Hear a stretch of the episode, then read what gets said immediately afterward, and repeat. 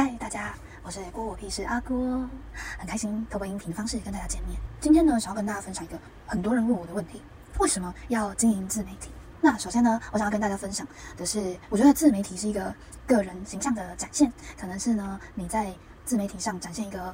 就是最真实的自己。那你可能透过各种不同的方式，可能是照片啊，可能是影片啊，可能是你的兴趣、你的专长。而且呢，每一个人的个人魅力都不同，所以呢，你可以在过程中呢，吸引很多志同道合的朋友、粉丝，同时你就可以呃很容易的呃去认识、结交到一些跟你志趣相投的朋友。所以呢，这个是很棒的地方。那再来呢，是呃你可以透过结合你的兴趣，这个兴趣呢，可以是各式各样的。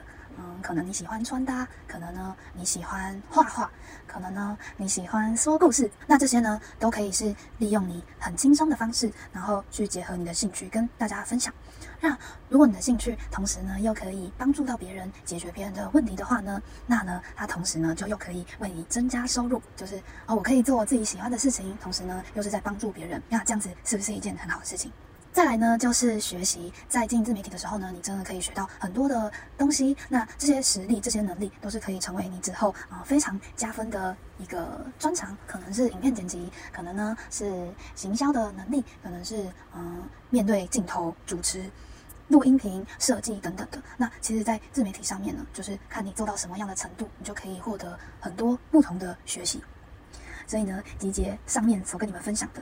我会觉得经营自媒体呢，不管是呃结交朋友，不管是呢结合你自己的兴趣做自己喜欢的事情，不管呢是在这个过程中有获得更多不同学习去增长你自己，并且呢为自己培养一个很好的实力，这些呢都是很棒的。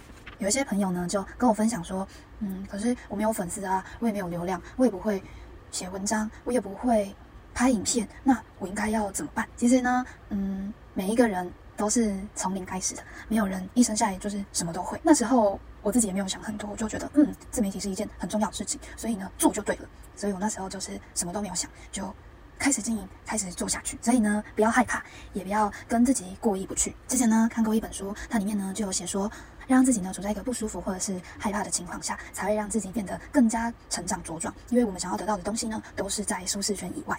所以呢，如果想要成为一个理想更好、更棒的自己，那就现在开始行动吧！相信你们也会很有勇气的挑战自己，迎接一个更好的自己。相信我也是。以上呢是我的分享，那锅我必是下次见喽，拜拜。